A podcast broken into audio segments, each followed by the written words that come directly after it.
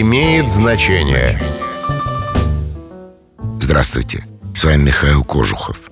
Сегодня я напомню вам, откуда пошел фразеологизм «прийтись не ко двору». Так в старину говорили о том движимом имуществе, особенно о домашних животных, приобретение которого окончилось неудачей.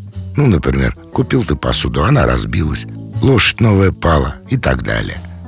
Это выражение связано с верой в домовых, которые, по мнению наших далеких предков, ведали всем домом и двором, были их тайными хозяевами.